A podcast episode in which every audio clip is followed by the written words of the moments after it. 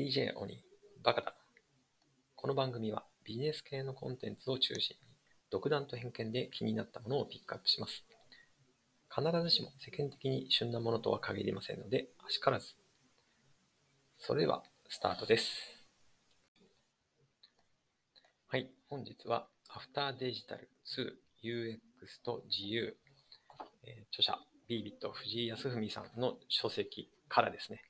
DX の目的はなぜ UX なのかということをテーマにお話ししたいと思います。えーこの DX の目的はなぜ UX なのかというものは、この After Digital 2の、えー裏側の帯、帯の裏側っていうんですかね。えいわゆる表4と言われるところの帯のところに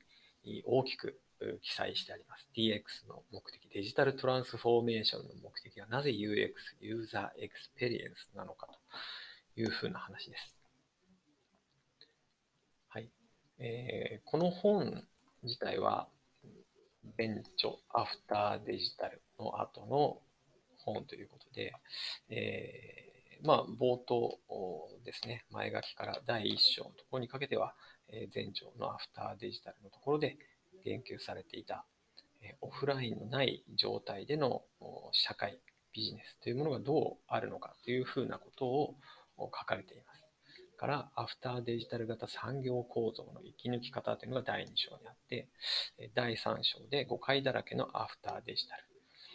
第4章が UX インテリジェンス、ユーザーエクスペリエンスインテリジェンス。第5章、日本企業への処方箋。で、後書きというふうな構成になっています。で、えーこの DX の目的はなぜ UX なのかということについては、主に、え第3章、誤解だらけのアフターデジタルの3の6ですね、のところで DX の目的は新たな UX の提供というところと、それから一番最後の後書きの部分で、えー藤井さんが述べられているというふうに思いました。はい。まずは3の6、DX の目的は新たな UX の提供というところからご紹介したいと思います。アフターデジタルで提唱しているあるべき DX とは、デジタルとリアルが融合することで膨大で高頻度な行動データを使い、企業競争の原理が商品販売型から体験提供型になる。つまり、バリュージャーニーを作って運用していくことを踏まえ、新たな顧客との関係性とはどのようなものであり、どのような体験を提供する存在になるべきなのかを考える活動であると。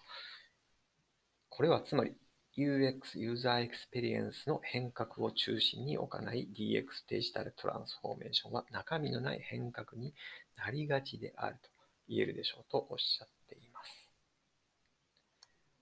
アフターデジタル、それからアフターデジタル2を通じて、えーまあ、属データが属性データから、えー行動データに変変わっていくと。まあ、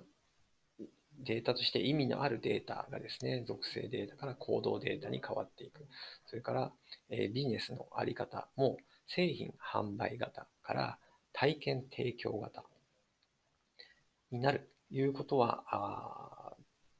アフターデジタル、それからアフターデジタル2を通じておっしゃられています。はい、そして、アフターデジタルという概念の本質は、真に顧客提供価値で勝負することだと思うというふうにおっしゃっています。サービスを選んだり使い続けたりする際の基準はテクノロジー導入度でも OMO 展開度 OMO オンラインマージスオフラインの展開度でもなく便利か好きかベネフィットを感じるかといった体験品質ではないでしょうかということですね。一見当たり前のことを言っているように思うかもしれませんが体験提供の時代だからこそ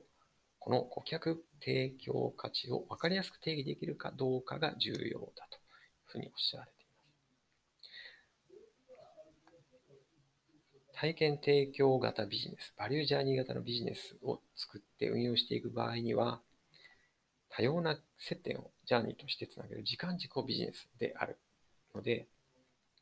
マーケティング、リアル接点、デジタル接点など多くのメンバーが関わることになる。メンバー間で認識している提供価値がバラバラだと、サービスの説明が統一されず、コールセンターと EC と店舗で違う説明をしてしまうかもしれない。そうなると、ユーザーから見たときに一貫性がないように感じられてしまう。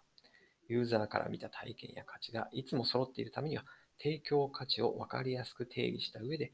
そこに携わる企業側のメンバーがそれぞれで正しく認識し、解釈をして動ける状態にする必要があるということです。まあ、つまりは、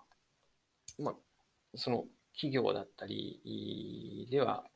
ミッションだ、バリューだとかっていうふうなことを言われていますが、このビジネス自体にもこのバリューが何なのかという共通のま定義だったり認識、ベクトルを全てのビジネスプロセスの関係者が一致して認識している必要があるということなのかなというふうに思いました。はい。そして、えー、後書きの部分ですね。えー、そこでは UX、ユーザーエクスペリエンスの可能性というふうなことでお話をされています。中国では良質な UX はビジネスにおいて必須かつ超重要と考えられていて、プロセスのワンステップを削ることに全力を費やしている。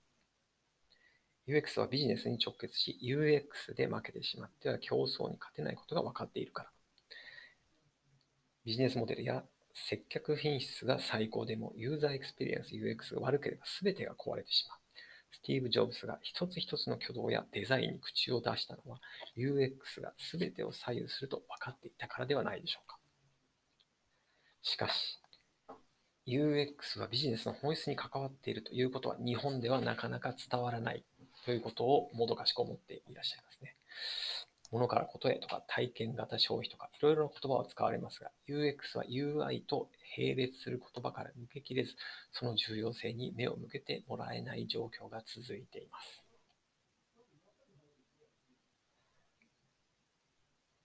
はい、ユーザーに起きていることを理解し、UX をより良くするから人はそのサービスが好きになり、使い続けてくれるのです。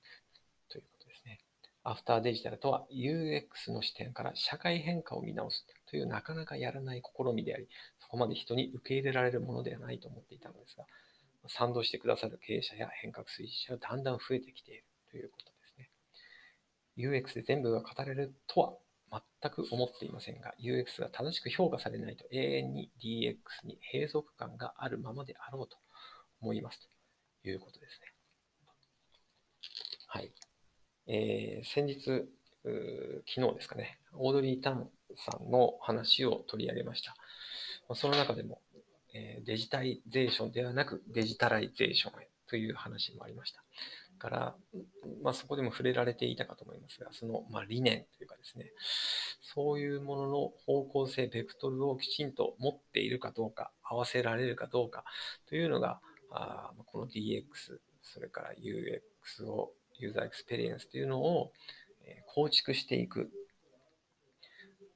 上でとても重要になるポイントなのじゃないかなというふうに思いました。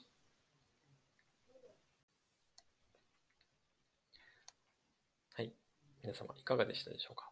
藤井さんは、まあ、この書籍の発行以降、まあ、その以前も、以前は、あれですかね、この書籍発行以降、えー、精力的に活動されているようで、えー、オンラインでのイベントみたいなものにも多数開催され、開催というかですね、えー、出られています。まあ、私も時々ですね、えー、その藤井さんが参加されるオンラインのイベントとかですね、えー、カンファレンス、セミナーみたいなものを参加するようにしていまして、えー、いろいろ